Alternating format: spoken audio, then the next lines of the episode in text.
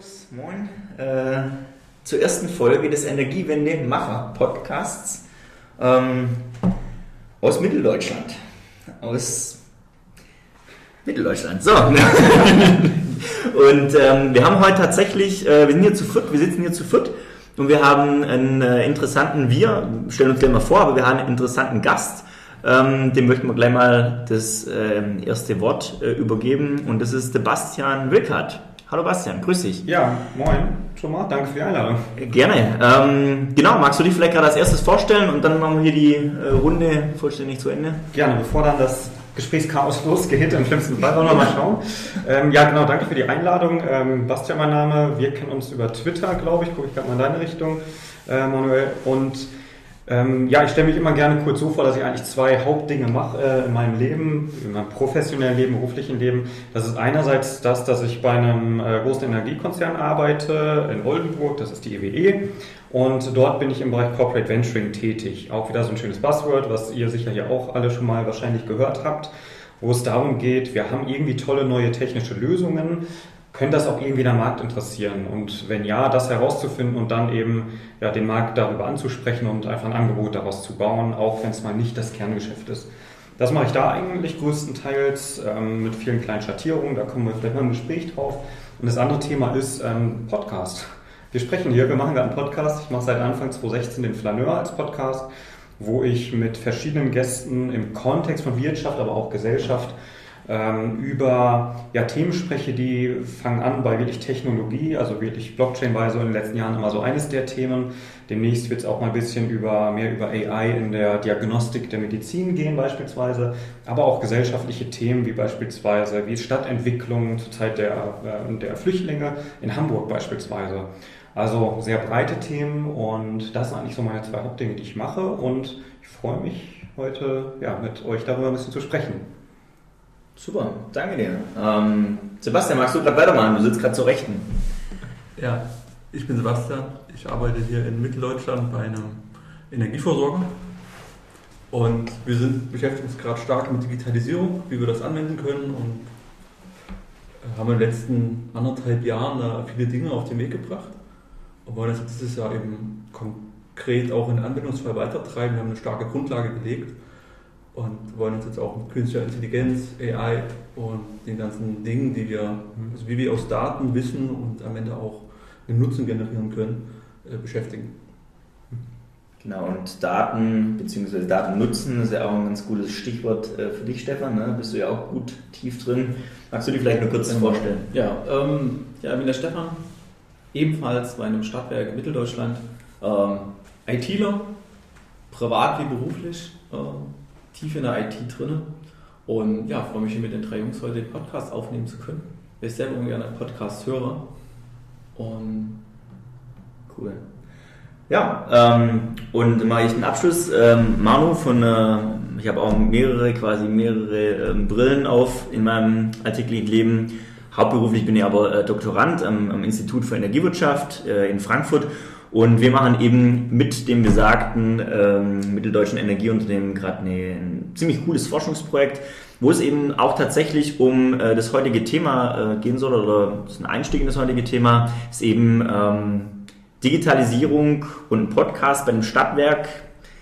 Wie geht es zusammen? Ja, und alle, wie wir hier sitzen, haben schon Erfahrungen in der digitalen Welt gesammelt. Bastian, wie auch Sebastian und Stefan ähm, sind da schon, glaube ich, recht äh, tief, tief drin oder haben auch äh, auf der anderen Seite aber ein, breites, glaube ich, einen breiten Überblick, ja, was so geht. Und da wollten wir einfach auch mal ähm, ja, mit dir, Bastian, darüber sprechen, was du da schon für Erfahrungen äh, gesammelt hast, weil gerade, wie gesagt, bei einem klassischen Energieversorger, ja, denkt man jetzt nicht allererstes an äh, den nächsten Google oder das nächste Amazon oder was auch immer, ja.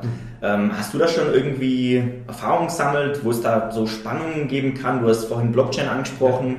Ähm, ja, das würde mir einfach oder würde uns interessieren. Das sind jetzt ganz viele Themen. Die Frage ist, wollen wir mal mit dem Thema Podcast als Stadtwerk beispielsweise, als ein Kommunikationsmedium anfangen? Weil, Sehr gut. Ja. Ähm, da würde ich kurz mal an Stefan die Frage, du sagtest, du hörst auch privat viel Podcast. Warum und wo hörst du die denn? Also Podcast erstmal breit, breit gefächert, von ja. Auf ein Bier Gaming Podcast ja. bis zu Forschung aktuell, jeden Tag äh, auf dem Deutschlandfunk. Ja. Ist kein klassisches Podcast-Format, aber reicht von Wissensvermittlung wirklich bis so, ich will mich einfach unterhalten lassen. Und hören tue ich die ja, Soundcloud oder über iTunes. Ähm, mhm. ist, ist verschieden, aber Podcast wird, wird schon regelmäßig gehört. Und das, was, genau, was du sagst, deswegen stelle ich da nochmal die Frage, das finde ich irgendwie so spannend, jetzt auch mal so auf so ein, so ein Stadtwerk bezogen. Also, was sind die Momente, wo man in diesem Fall als, als Bürger, der eben Strom bezieht, Gas bezieht oder die Verkehrsbetriebe nutzt, ähm, wie und wo kann man den erreichen? Das ist ja so eine Frage. Und ein Podcast finde ich halt so cool, ähm, habe ich mir vorher mal überlegt, naja, du kannst ja dich mit dem Podcast selbst als ein Experte positionieren. Das mache ich als Flaneur, versuche ich mich ein bisschen als Experte zu positionieren für meine Themen. Kann man aber auch als Corporate oder als Unternehmen machen. Weil wenn ihr jetzt hier ähm, für ein Stadtwerk quasi den Podcast macht, ihr ladet ja nicht nur mich ein, sondern viele verschiedene diverse Gäste, unter anderem, ich weiß nicht, ob das jetzt noch so aktuell ist, habe ich aber auch gehört, ihr wollt auch mal äh, Leute aus der Stadt einladen, die offen zuhören können, zuschauen. Das heißt, die nehmen euch wahr, dass ihr euch mit anderen Themen beschäftigt, die vielleicht nicht immer auf der monatlichen Rechnung stehen. Und dadurch entsteht sowas, was, ja, kann man das Vertrauen nennen? Ja, ich würde sagen schon. Entsteht vielleicht sowas wie ein Vertrauen, ähm, Vertrauen, dass man dann glaubt, dass die Infrastruktur auch in Zukunft in der Stadt oder in dem Bereich ähm, na, funktioniert. Und ich glaube, deswegen Podcast einfach so als ein Medium, als ein Kanal, ähm, ist, ja, ist total naheliegend erstmal auch für ein Stadtwerk. Ja. Ich finde, das sind sehr gute Punkte. Also unser Kerngeschäft ist ja immer Versorgungssicherheit. Ja. Und das ist schwer zu vermarkten. Also man hat, man steht für Zuverlässigkeit, dass wir erreichbar sind, dass wir wissen, was wir tun und der Kunde auch sich auf uns verlassen kann. Und solange wir das nicht enttäuschen, werden wir eigentlich auch nicht wirklich aktiv wahrgenommen. Es gibt natürlich Sponsoring-Sachen und Dinge, wo wir auf regionale Marken setzen, auch vor Ort, aber das noch weiter zu emotionalisieren und auch besser zum Bürger zu bringen, auch dauerhaft über einen langen Weg, auch zu zeigen, dass die Expertise wirklich im Haus vorhanden ist seit jetzt sehr, sehr vielen Jahren. Ich glaube, also, wenn man die Gesamtgeschichte betrachtet, über 100 Jahren. Mhm. Und das vergisst man als, als Mensch schnell, gerade wenn es um Energie geht, dann ist man immer sehr preisgetrieben, weil der Strom, den ich aus der Steckdose beziehe, der kommt ja nun von überall her. Ja, absolut. Das ist ein guter Weg, ein guter Punkt. Ja, ich habe äh, auf der Hinfahrt noch den Podcast von Netflix gehört. Also ich glaube, das heißt We Are Netflix. Da spricht einfach das Team, ähm, sei es das Engineering-Team, Marketing-Team, spricht einfach so aus ihrem Arbeitsalltag. Wie funktionieren die Algorithmen, dass dir ein Bild vorgeschlagen wird? Ähm, wie werden Leute geheiert? Wie, wie machen die Marketingkampagne in Deutschland für eine deutsche Serie wie Dark seinerzeit? Und da wollen sie gar nicht ähm, groß Selbstvermarktung machen. Machen sie natürlich irgendwo. Das ist ja sexy, wenn die das so alles erzählen. Andererseits, sie schenken einfach ihr Wissen einfach mal raus. Und das ist für jemanden wie mich, der sich fachlich mit solchen Themen befasst, das ist total dankenswert, dass die so breit ihr Wissen teilen. Also das Thema der Transparenz und auch, auch Offenheit, ähm, Wissen rauszugeben, ohne jetzt eine direkte, ähm, ja, wie nennt man es dann, äh, einen direkten Gegenwert zu erhalten. Das finde ich ist so ein Charakter auch so von Podcasts. Und wenn man das wirklich glaubwürdig macht und nicht so wenn man sich so mal ein paar Top 10 in den Wirtschaftscharts ähm, der Podcasts anguckt, da habe ich das Gefühl, sind es immer Online-Marketing, die verkaufen dir Kurse und E-Books. So, aber daneben gibt es ganz viele, die sich wirklich Mühe geben, viel Konzept haben, um einfach offenwillig ihr Wissen zu teilen, ohne vielleicht ihren Entgegenwert. Also, ja.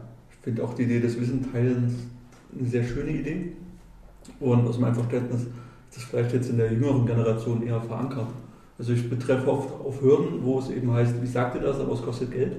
Oder so mhm. der klassische Weg, dass ich mir alles bezahlen lasse. Was jetzt bei uns weniger der Fall ist. Wir gehen sehr offen mit Wissen um, weil wir auch genau wissen, wir haben uns das jahrelang erarbeitet. Und auch wenn ich dir jetzt Tricks erzähle, wie ich meine Datenanalyse durchführe, ja, genau. du kannst sie nicht kopieren. Also du, natürlich kannst du das auch einfach nachmachen und die Ideen nutzen, es kommt aber vielleicht was anderes raus. Also die Expertise, indem ich die teile, dadurch wird, wird ja mein Wissen nicht schlechter oder der andere wird zwar ein bisschen schlauer, aber ich kann trotzdem zeigen, dass ich was weiß und das Alleinstellungsmerkmal behalte. Also man muss keine Angst haben, was weiterzugeben. Absolut. Und vielleicht noch ein konkretes äh, Beispiel. Ähm, wenn wir jetzt hier, sagen wir, über Lokalität oder Regionalität sprechen, das ist ja auch ein Thema für Stadtwerke klar, ähm, das kann man ja auch bewusst nutzen, um ja, ich sag mal, Themen anzusprechen, die einfach regionalen Bezug haben, wo sonst vielleicht auch die regionale Tagespresse und so weiter aktiv ist, dann vielleicht auch mal zu einer Entwicklung, wo sponsort man einfach mal wen dazu und wie funktioniert denn Jugendförderung? Das mal als ein Thema zu nehmen, wo du erstmal denkst, ist das Stadtwerk? Nee, vielleicht nicht auf den ersten Blick, aber dass sich ein Stadtwerk darum Gedanken macht und das zahlt ja wieder auf das Thema der Regionalität ein, ähm, finde ich super nachvollziehbar und auch nicht äh, cheesy, wie man so sonst mhm. sagen könnte, sondern das, das zeigt einfach Menschen, es sind halt auch Menschen, die dahinter sind, in breit interessierte Menschen, denen halt auch nicht nur die Versorgung am Herzen liegt, sondern im besten Fall die ganze Stadt oder das, die Region. Das war auch eine der Grundmotivationen, warum wir dann irgendwann mal die Idee des Podcasts geboren haben. Wir albern ja schon mehrere Wochen, Monate rum, ich lass doch mal einen Podcast machen, wenn man bei einem Video oder so zusammensitzt, dass man halt einfach mal sagt, okay, wir, haben, wir reden über, über extrem spannende Themen, ein, zwei, drei Stunden, die Themen gehen uns nie aus, äh, gerade auch wenn äh, Manu in Leipzig ist. Mhm. Und ähm, ja, wir hoffen einfach, dass wir das in dem Podcast machen können. Und das in Verbindung mit dem Stadtwerk, dass wir halt diese, diese ganzen Themen, was uns bewegt in Digitalisierung, von, von Blockchain, AI, was, was wir damit machen, dass das für uns nicht nur reine so Buzzwords sind, sondern dass wir da wirklich konkret versuchen, Projekte drauf aufzusetzen und zu gucken, was bedeutet denn das für ein Stadtwerk? Braucht das jemand im Unternehmen? Mhm. Ne, wir haben ja heute ganz viele Technologien. Das ist ja heute, wir sind ja extrem durch Technologien getrieben, gerade in der IT. Und ähm, die meistens die Fachbereiche kommen ja gar nicht hinterher. Und andere Unternehmen, die kommen ja gar nicht mehr hinterher. Da kommt meistens die IT, sagt, hey, was total cool ist, ihr müsst jetzt digital werden und da muss man vielleicht erstmal gucken, hey, wie reagieren denn die Leute drauf? Absolut, ja. und, und, darüber reden wir halt über, über so eine Sache, was es für Folgen haben könnte, manchmal auch ein bisschen radikal über diese Ideen. Ähm, und deshalb dachten wir, okay, darüber einen Podcast machen wäre extrem, extrem spannend, das halt auch mal nach außen zu tragen. Hm. Weil es findet ja statt in einem Unternehmen und ähm, ich finde ich find auch das Spannungsfeld, also wir haben ja zum Beispiel schon Hackathons letztes Jahr teilgenommen, ja, als äh, im Stadtwerk und ähm, da ist es schon interessant zu sehen, wenn man es da mal in eine Runde wirft, irgend so Use Case, ja, und sagt hier, ähm, baut mal eine coole, also wir haben hier einen Softwarebaukasten, von dem du eben gesprochen hast, Stefan, äh, verschiedene Komponenten, ähm, lasst euren Ideen freien Lauf, steckt die mal zusammen, hier habt ihr noch ein bisschen Hardware dazu und äh, denkt euch mal aus, wie die Energieversorgung von morgen aussehen kann, weil ich finde immer Versorgung, Energie ist halt auch in der öffentlichen Wahrnehmung so ein trockenes Thema, ja, also einfach so, boah, ja, Stromliefervertrag ist immer schwierig und, und viel Papier und was auch immer und ähm, diesen Überraschungseffekt zu sehen von äh, auch Studenten dann zu sagen oder von einfach von jungen Leuten grundsätzlich, ja, äh, zu sehen, so krass, äh, Stadtwerk hat hier irgendwie Hard- und Software und äh, die haben nicht nur einen Großrechner im Keller stehen, sondern die wissen, äh, die sind tatsächlich am Zahn der Zeit. Das ist einfach, finde ich, null in den Köpfen verankert oder, oder noch gar nicht bekannt, sondern das ist einfach so ein monolithisches äh, Konstrukt äh, und zwar jetzt nicht nur in Mitteldeutschland, sondern in Gesamtdeutschland habe ich das Gefühl. Ähm, und, und mich, mich ärgert es auch manchmal, weil die, sagen wir mal, die, die, ähm, das eine ist die Wahrnehmung, ähm, verstaubtes Unternehmen und das andere ist aber die Herausforderung, vor der wir eigentlich stehen. Ja? Also es gibt einfach so viel, was anzupacken ist dass es schade ist, wenn sich dann auch, sagen wir mal so, junge High Potentials vielleicht von sowas abschrecken lassen und sagen, äh, ich gehe lieber zu IBM oder zu Microsoft oder zu einem ja. coolen Startup, obwohl, sagen wir mal, der Umbruch äh, und die Möglichkeiten in so einem Stadtwerk absolut gegeben wären ja, und es einfach nicht bekannt wird. Eine, ein Punkt, den du gerade ansprichst, finde ich total, ähm, total spannend und zwar hm, du hast jetzt den Hackathon angesprochen. Da überlege ich jetzt auch gerade, wer hört jetzt zum Beispiel diese erste Episode? Erstmal Moin an alle. Nochmal, ähm, also was werden das für Leute sein? Weil dann kann sich ja auch die Frage stellen, wir reden jetzt hier so sehr, wie wir, glaube ich, uns auch so unterhalten, wenn das Mikro jetzt nicht laufen würde. Aber wir sind ja alle, ich sag mal, zwar unterschiedlich, aber haben so ein paar fachliche Überschneidungen. Das heißt, wir sprechen eine gewisse Sprache. Für uns ist alle klar, was ein Hackathon ist, was man da reinbringen muss, was APIs vielleicht auch sind.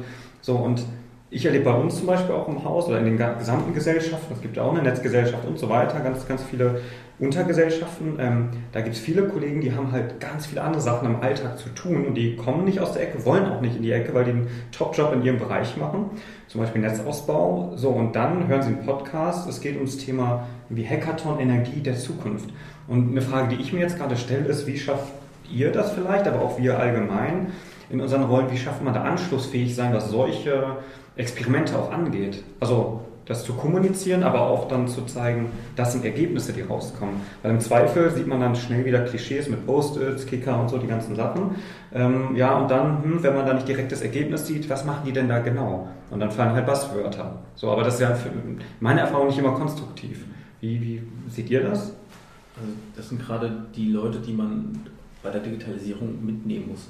Das Interessante ist halt auch, ähm, das erstreckt sich über das komplette Altersspektrum an Mitarbeitern. Ja. Es gibt halt Mitarbeiter, es gibt verschiedene Bereiche, mhm. die, die haben halt mit diesen Buzzwords, für, also für die natürlich Buzzwords, haben die halt nichts zu tun. Die sehen auch keine Notwendigkeit, dass man über so Hackathons äh, die, die Fachkräfte der Zukunft findet oder, oder die, die sehen darin halt nicht wirklich den Mehrwert.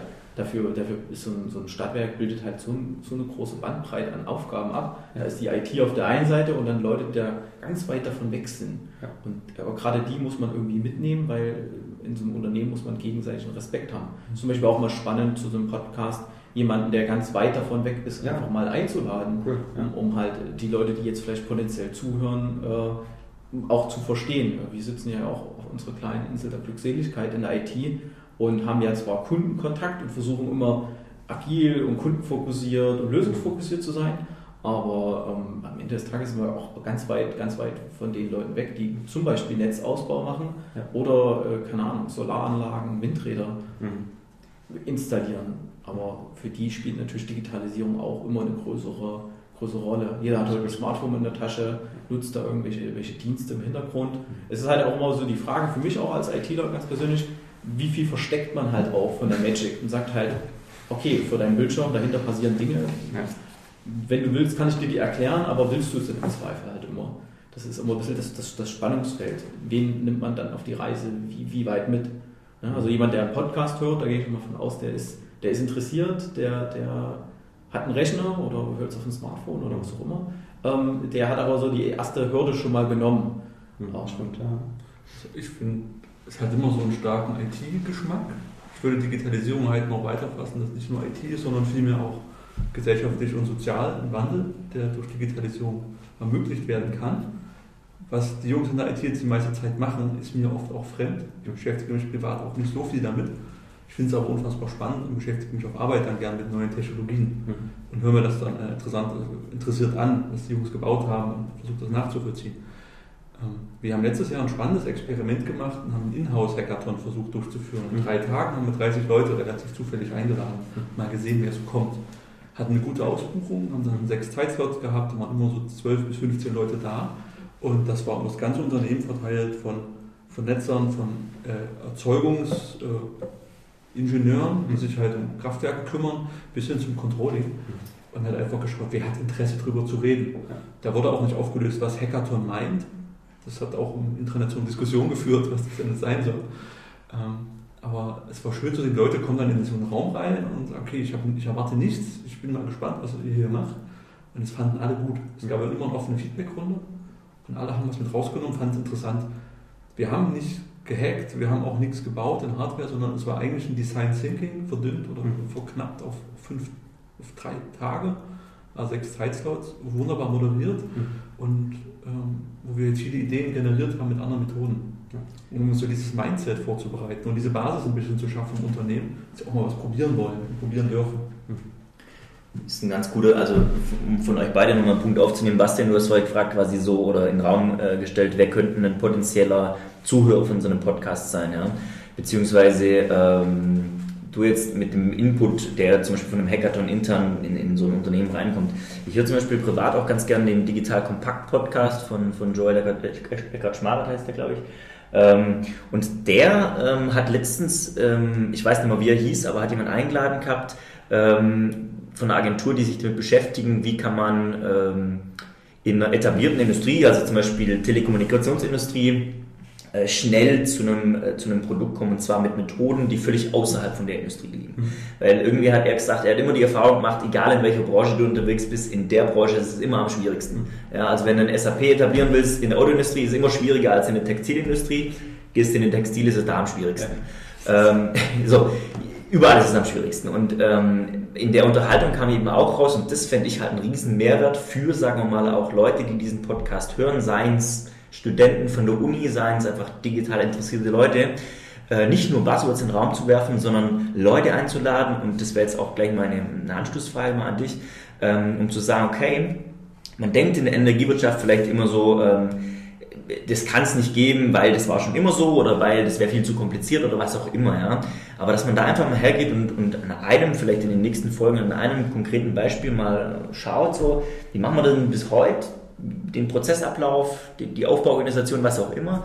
Äh, und was gibt es denn für andere Perspektiven, wie du es vorher gesagt hast, Stefan? Also wie kann man denn von anderen Leuten aus einer ganz anderen Brille heraus äh, ähm, so ein Problem angehen. Und das, Mhm. dem begegnest du wahrscheinlich auch täglich, dass du halt irgendwie versuchst, ähm, Probleme anders anzugehen, ja, oder? Ja, absolut. Also ein Punkt ist ja, die, die Branche, wo wir uns jetzt so bewegen, wir alle, ist, ist halt ich will nicht sagen, das ist eine schwere Branche, so wie jetzt Textilwirtschaft oder was du gerade sagst mit SAP, ähm, aber hat halt echt viele Besonderheiten als ähm, stark reguliertes Geschäft. Zwar jetzt nicht alles, aber Netze sind reguliert, das ist klar, wie die Marktrollen sind. Da gibt es halt ganz viel, mit ganz vielen Gesetzen, wo sich auch tausendschlaue Menschen auch mit befassen, befassen müssen, dürfen, wie auch immer. Und dann gibt es halt irgendwo trotzdem diesen Ruf danach, oh, altes Geschäftsmodell bricht so ein bisschen weg, Netzentgelte sinken. Das sind so ein paar Stichwörter, die man irgendwie immer wieder hört. Und dann so dieser latente Wunsch oder diese Äußerung, neue Geschäftsmodelle, so als ein, als ein Begriff. Und ähm, bevor wir vielleicht sogar da tiefer reingehen, ich habe nochmal so überlegt, okay, Analogie nochmal in andere Branchen. Ich hatte gestern ein Gespräch mit einem, äh, der hatte nochmal erzählt, wie das ja in der Verlagsbranche lief, so wo früher halt viel Print war, dann ging Richtung Online. Der Kerntreiber war eigentlich das Wegbrechen von Werbeerlösen. Und spannend fand ich eigentlich dann zu schauen, wie hat sich eine Axel Springer genährt, wie Gruner und Ja, und da gab es glaube ich Condé Nast oder so. Die haben drei komplett unterschiedliche Strategien gefahren. Springer über einen Accelerator, die haben versucht, sich zu transformieren, in neue Bereiche ähm, reinzugehen, aber eher, ich sag mal, aus eigener Kraft heraus, während ich glaube, Gruner und Ja, jetzt ohne, also mit Disclaimer, ich weiß nicht, ob genau die das jetzt waren, die haben das einfach durch ein Zukaufgeschäft gemacht. Die haben halt ein, zwei Bereiche komplett geschlossen, neue dazu gekauft und ähm, so zeigt sich jetzt halt erst rückwirkend, was könnte wirklich wirksam sein. So, und das heißt, mit diesem Ansatz, also zu gucken, wie hat man versucht, in anderen Branchen ne, mit diesem Problem umzugehen, gucken wir halt auch immer, was, was wäre denn bei uns möglich. Und dann aber nicht, ähm, nicht komplett die Energiewirtschaft, sondern im Bereich Erzeugung, im Bereich Entsorgung beispielsweise. Ähm, Plattformen sind ja immer so ein tolles Modell, jeder will Plattformen bauen, äh, ohne zu wissen, was denn jetzt. Äh, Plattformen gibt es in der IT schon ewig, aber reden über Marktplätze, so. Ähm, aber trotzdem darauf zu gucken, was könnte eine Plattform jetzt wirklich für uns bedeuten, in der Entsorgung beispielsweise. Und was sind dann so Fäden nach links und rechts? Ähm, also zu welchen anderen Branchenbereichen oder zu welchen anderen Marktrollen, Silos, die wir in der Energiewirtschaft haben. Also Thema, so Kurzantwort wäre jetzt nochmal dieses einfach ja, sich über Analogien vielleicht so ein bisschen nähern, wo andere was gemacht haben, nicht als Best Practice, aber als Inspiration und dann einfach mal schlau mit den richtigen Leuten die einzuladen ähm, oder einfach das Angebot zu machen, kommt dazu, wenn ihr Meinung habt, so offen wie möglich. Ja, und dann ist die Herausforderung, das drunter zu kochen, zu bewerten und dann natürlich, und das ist der Hauptteil, die Umsetzung. Das habe ich das Gefühl, vergessen manche auch, dass das eigentlich der Hauptteil der Arbeit ist, aber genau.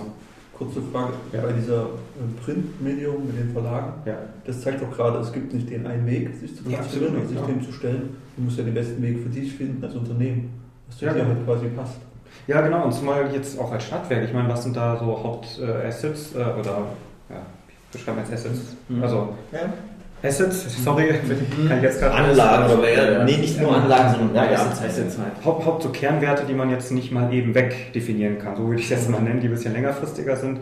Ähm, das ist mal ganz konkret einfach der Stadt- oder der kommunale Bezug als Räumlichkeit, also diese Regionalität. Ähm, das schließt nicht anderes aus, was auch zum Beispiel deutschlandweit funktioniert, ne? wie ähm, äh, irgendwelche Sharing-Konzepte mit Rollern, wie das Coop aus Berlin macht, mit, mit Städten mitunter. Das schließt das nicht aus, aber dem, anhand dessen muss man vieles halt bewerten auch. Ne? Das ist auch das Unterscheidungsmerkmal genau. gegenüber anderen. Also wir können ja jetzt auch versuchen, wir können ja uns ja. Tesla anschauen und sagen, super toll, wir kopieren das jetzt. Aber dann sind wir immer noch nicht Tesla, haben viel weniger Kraft als die und weniger Macht und würden unsere Identität verlieren die einfach nur ist, dass wir regional vor Ort für die Menschen hier zuständig oder wenigstens mhm. und auch beauftragt sind von den Leuten und auch für die was Gutes zu tun. Ja, ja aber ein Satz dazu noch, aber ein Punkt ist ja, das finde ich so spannend, dass die, also ich finde auch, damit möchte ich dir eigentlich zustimmen, es ist nicht per se ein Argument, regional zu sein. Also ähm, das sage ich auch oft im Podcast, da habe ich auf Twitter mit unseren Kommunikationskollegen schon oft hin und her. Ich bin strommäßig nicht Kunde bei meinem eigenen Arbeitgeber. Einfach, ähm, das hat mehrere Gründe, aber ich möchte nur einen nochmal herausziehen. Ähm, ich nutze einen Dienst, der heißt SwitchUp. Seit vielen Jahren bin ich sehr zufrieden mit diesem Dienst. Das ist ein Butler, der mir immer automatisiert nach meinen Präferenzen, wo soll der Strom bezogen werden, also Regionalität versus ne, Nationalität, soll es grün sein und Preis. Mache ich drei Regler, mir wird immer automatisiert der neue Vertrag gemacht und ich muss nichts machen. Da, da sitzt ein Mensch, das finde ich übrigens auch ganz cool. Es ist nicht irgendwie ein Chatbot, der da versucht irgendwie cool zu sein, sondern es ist einfach dann doch ein Mensch, der natürlich eine Entscheidungsvorbereitung aus der, aus der IT dann quasi holt. So, und dann, ich weiß, ich habe eh immer das Beste. So, warum soll ich denn jetzt, wenn ich eh schon, ich habe es nachhaltig, ich habe es grün, ich habe es billig, billiger ums Vielfache vielleicht im Zweifel eines regionalen. So, diese Frage muss man sich ja auch immer wieder stellen. Ne? Also wir sagen zwar auch immer intern, ja, Regionalität müssen wir hochhalten, aber was heißt das wirklich? Wie äußert sich das? Wenn es nicht im Preis äußert, dann muss es irgendwo anders. Durch Erfolg im Basketball, vielleicht wie IWE Baskets ähm, oder andere Dinge, regionale Förderung. Ne? Also, aber wir haben jetzt schon ganz viele Themen, spannend.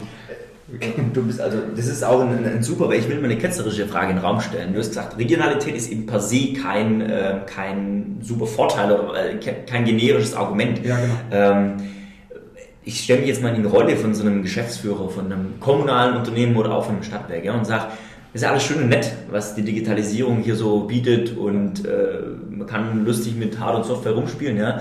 Aber bei mir läuft es doch. Warum soll ich denn irgendwas ändern? So, ja? Und das ist ein Argument, das, ähm, ich glaube, das ist nicht nur für die, für die Energiewirtschaft, sondern das gilt für viele Bereiche.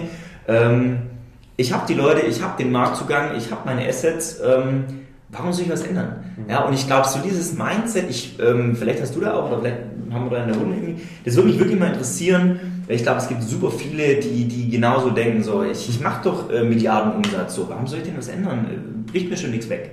So. Mhm. Ja. Also, also, also meine, meine Theorie dahinter ist ja, dass äh, gerade wenn ich als, als, als Stadtwerk, Mitteldeutschland, ich bin mittelgroßes Stadtwerk, dann habe ich eine relativ stabile, stabile Teile meines Unternehmens. So, und als, als guten Gegenentwurf ist es doch, kann ich mir auch ein bisschen Innovation leisten. Die halt, ich, ich kann viel innovativ, ich kann viel mehr rumprobieren, weil ich halt auf eine Stabilität im Unternehmen aufsetzen kann. Aber was wird dich treiben? Ist ja so ein bisschen Frage. Na, da, da, muss ich, da, da habe ich dann natürlich einen eigenen Anspruch. Also der Anspruch kommt ja teilweise von, von außen. Der Kunde verändert sich, der hat ganz andere Erwartungen an uns. Äh, eine Stadt hat ganz andere, hat ganz andere Erwartungen. Wie du es vorhin schon gesagt hast, der Preis ist nicht der entscheidende. Dein Preisregler wird nicht oft ganz billig sein, sondern du wirst das differenzieren. Naja, ein bisschen grün und ein bisschen regional und irgendwie so dieses, dieses mittendrin, ne? dieses das gut austarierte. Du, unterstell, du unterstellst jetzt auch die intrinsische Motivation des oberen Managements. Also sie sagen, ich möchte von mir heraus immer was Verbessertes haben. Kann aber, wie ich jetzt Manu verstehe, von der Frage her, sagen, ich habe gerade eine super Situation, mir geht's, es geht uns gut, es könnte immer besser sein, es könnte aber viel, viel schlechter sein. Ich habe meine Assets, Anlagen die nächsten fünf Jahre schon mal durchvermarktet. Zum Beispiel, ich kriege da einen stabilen Cashflow raus. Da gibt es gar keine Notwendigkeit, sich die Freiheit zu nehmen und diese stabile Basis zu nutzen. Also wenn, wenn wir jetzt mal 20 Jahre zurückgehen in die Vergangenheit, das ist nicht, nicht so das gute Gedächtnis dafür, ja. aber ich sehe dann, vielleicht gab es da nicht diesen Zwang von außen, diese externen Faktoren. Digitalisierung ist die vierte industrielle Revolution oder so, ich kenne die Zählung nicht genau. Und das ist eine Herausforderung, die gab es vor 20 Jahren nicht. Da war gerade die Wende durch in, in Deutschland. Es war eine ganz andere Situation. Da haben alle Marktwirtschaft gelernt. Und wenn man dann vielleicht 30 Jahre zurückgehen, dann hat sich gerade die Finanzbranche von der Realwirtschaft gekoppelt. Aber da lief immer noch alles auf Wachstum und Boom hinaus. Aber diese Revolution, dann war die dritte Revolution? Sorry, ich weiß es nicht. Irgendwas. Äh, je nach Zählung, aber genau. sinngemäß. Ja, aber das ist, das ist, also diese also die Führungskultur, die jetzt wahrscheinlich gerade da ist, für die ist das auch eine neue Situation. Da gab es vielleicht den Grund gar nicht, den Freiraum zu, sich den Freiraum zu suchen und das weiter aus sich heraus zu verbessern. Weil bei uns kommt ja oft raus, das ist unser Selbstzweck. Wir ziehen Nutzen daraus, dass ich neue Dinge lerne. Das kann ich ja nicht von jedem erwarten. Es gibt Leute, die können ihren Job perfekt machen und sind darin einfach super. Dann gibt es eben so ein paar unruhige Geister, die wollen aus dem Selbstzweck auch immer was Neues lernen.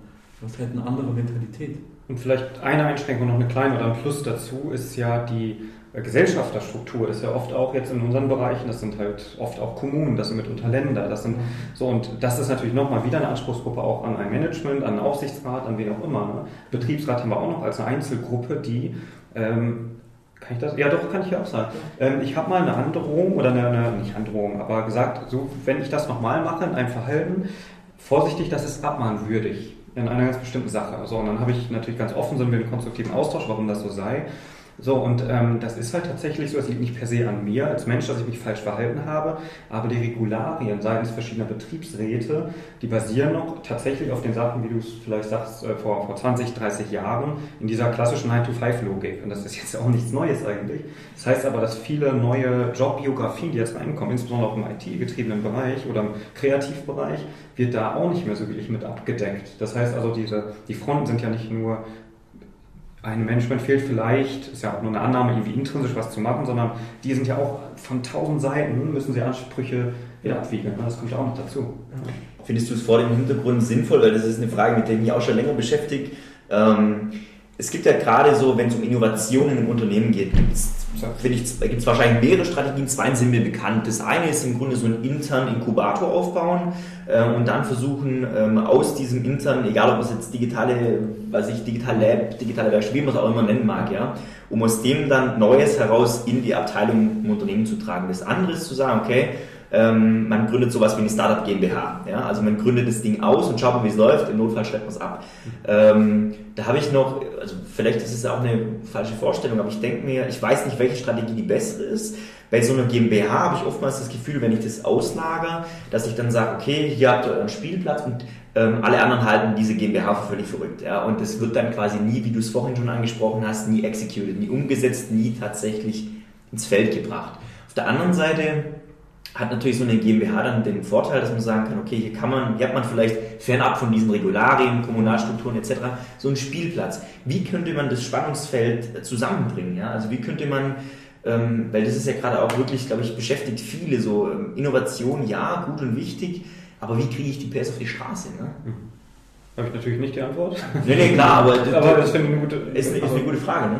Also, okay. also, also ohne Eignung. Ja, klar. Also Prinzip, prinzipiell ist ja erstmal, das, das Innovative ist ja nichts Neues. Ne? Ich mache irgendwas Neues. Seit Jahrzehnten hat ja das Projektmanagement das gleiche Problem. Ich mache irgendwo außerhalb einer Hierarchie oder Linienstruktur, mache ein Projekt, führe irgendeine neue Software ein, äh, äh, äh mache irgendwas oder habe irgendwas Neues gebaut und auf einmal müssen sich dadurch Linienstrukturen ändern. Das ist bei Innovation genauso. Also ich muss es irgendwie zurück in die Organisation bringen. Ich habe irgendwas außerhalb der Organisation erarbeitet, ob das eine Abteilung, ob das ein paar Jungs sind innerhalb des Unternehmens oder als GmbH, das ist mal völlig egal. Ähm, ich muss es aber irgendwie im Unternehmen verankern. Also die Leute, wo du sagst, die, die spielen, äh, kommen jetzt zu Erkenntnissen, könnte dem Unternehmen nützen. Und die müssen ja Mitarbeiter dazu bringen, ihr Handeln zu ändern, Führungskräfte dazu bringen, ihre Prozesse und ihre Strukturen anzupassen. Weil wir jetzt Digitalisierung haben, wir haben vielleicht keinen Fax mehr, ähm, wir haben vielleicht irgendwie auch kein, nicht mehr so viel Papier, also müssen wir irgendwie alles auf E-Mail umstellen, das wäre der einfachste Fall. Und, und das hat ja immer Auswirkungen, Auswirkungen auf das Unternehmen. Ja, also ist immer das gleiche Problem, ob wir über Innovationen, über Projekte reden. Und das ist ja für mich noch ungelöstes Problem der neuen Arbeitswelt. Wie bringe ich das, was neu ist, wie kriege ich das zusammen? Ne? Wie, viele suchen ihr Seelenheil in den, in den Startups einfach. Die sagen, okay, dann machen die Startups die Arbeit, da wird dann quasi das Projekt zu neuem Linienteil und dann kaufe ich es mir ein und es wird ein neuer Bereich und irgendwie wächst das dann schon rein. So die Hoffnung. Und viele Startups scheitern dann ja. Und, die guten Leute springen dann irgendwie ab und ja, und dann ist nur noch die Idee oder die Patente in, in dem Unternehmen, von denen sie kaufen und so. Also das ist prinzipiell ein ungelöstes Problem, nicht nur bei den innovativen Teilen, würde ich, da, will ich sagen.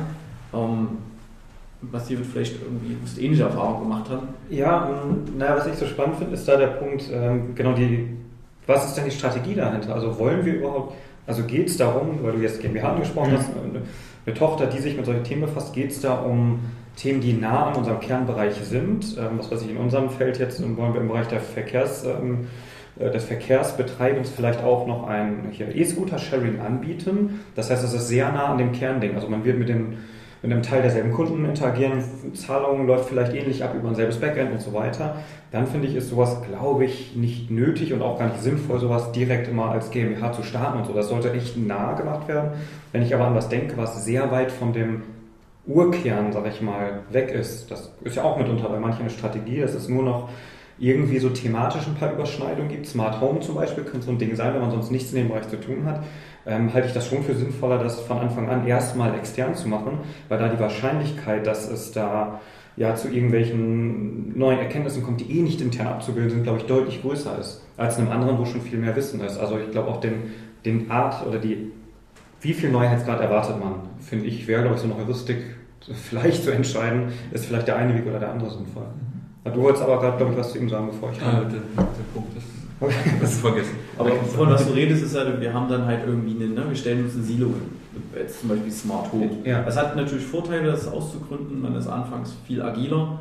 Ähm, im, im, im, Nachhinein bietet es natürlich auch viel Effizienzpotenzial, wenn ich halt mit, mit Strukturen, die im Unternehmen da sind. Ja. Und das ist ja bei einem Stadtwerk wirklich die Abrechnung, der Umgang mit Zahlen. Man hat eine Rechtsabteilung, man hat eine Personalabteilung. Also darum muss man sich einfach nicht kümmern.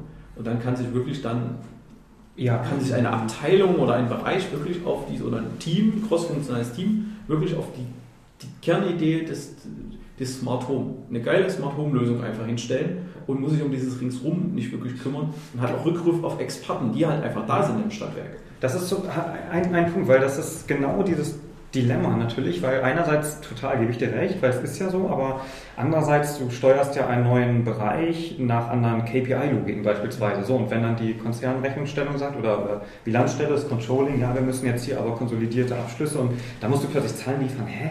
Das ist doch auf zehn Jahre, was? So, das geht nicht. Soll ich euch da was hinlügen? Nee, kriegen wir Stress mit. So, und dann kommst du in diese interne. Ja, das stimmt. Ja. So, und das ist ja, ist ja nun mal leider so. Und ich glaube, die, der Punkt ist da auch dieses Abwiegen. Ähm, möchte man vielleicht anfangs ähm, eher, dann baut man halt doppelte Strukturen auf, die anfangs erstmal nach Verschwendung aussehen, aber die ermöglichen einen ja glaube ich jedenfalls, früh schneller weiterzukommen. Mhm. Ähm, ob und wie das dann eingegliedert wird, vielleicht, ist eine Frage, aber eine Strategie auch, ähm, verfolgen wir auch ein bisschen in Teilbereichen, ist zu sagen, naja, wenn wir neue Geschäftsmodelle haben, die weiter weg von der Kernwertschöpfung sind, dann machen wir die immer mit dem Hinterkopf, dass die am klassischen Kapitalmarkt auch ähm, Gelder einwerben. Das heißt, die Struktur sollte nicht so sein, dass wir als eine Company 100% dieser Tochter halten. Natürlich am Anfang ist es so, sondern schnellstmöglich eine eher klassischere Kapitalgeberstruktur auch haben, dass wir andere Investoren auch klassische institutionelle reinbekommen.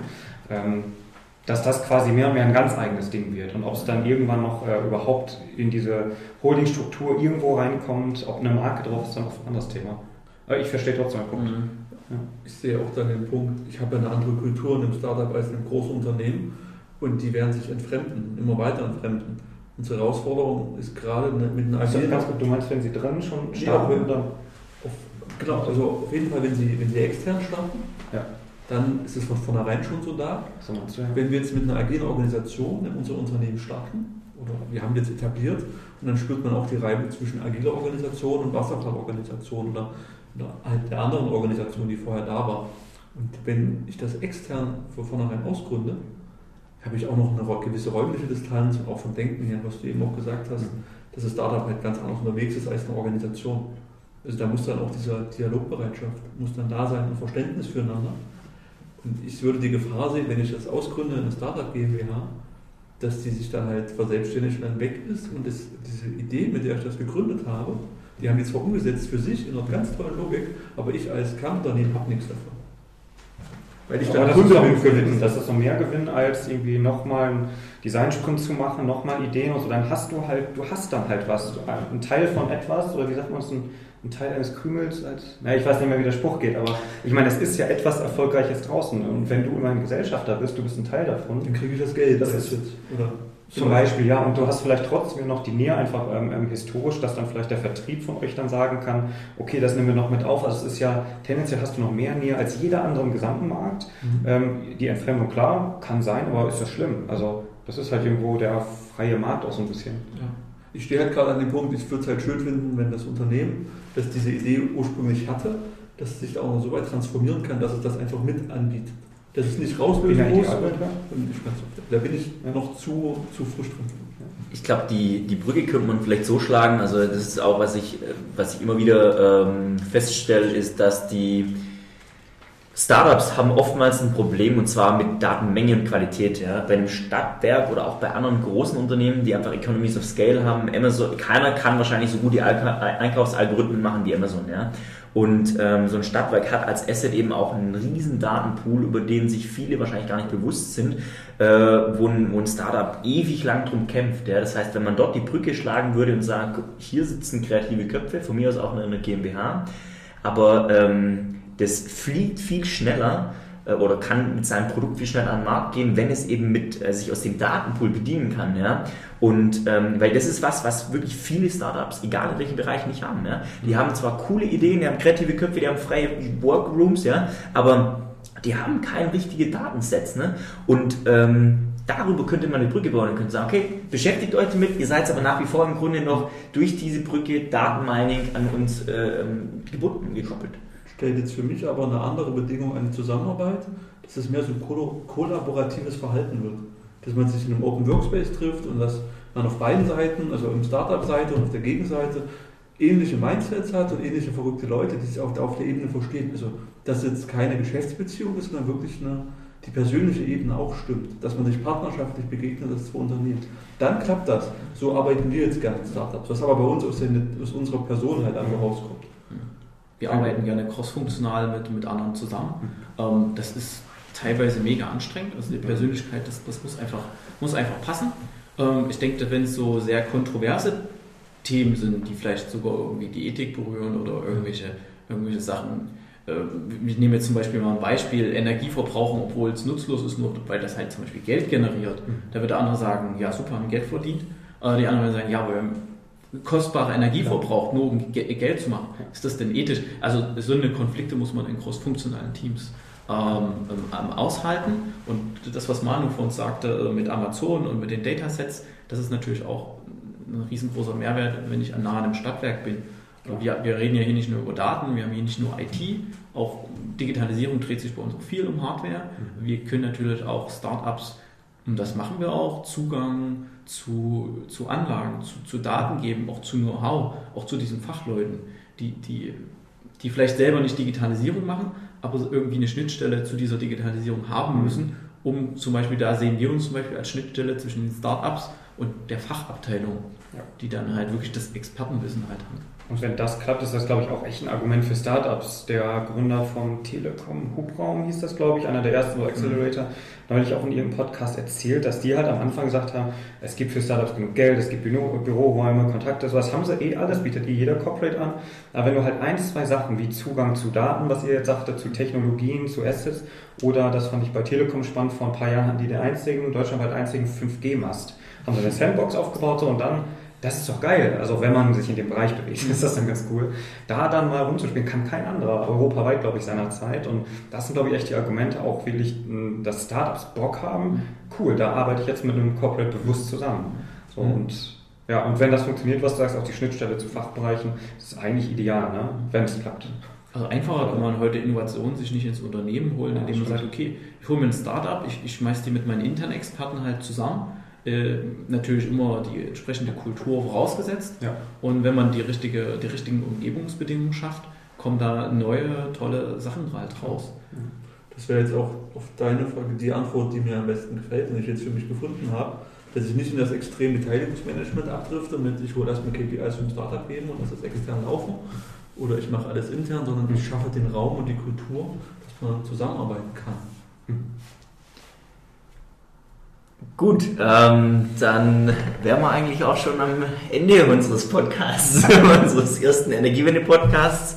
Ähm, Dankeschön äh, für die Diskussion. Sorry für das abrupte Abbrechen. Aber ähm, ja, dann gut. Dankeschön. Vielen herzlichen Dank.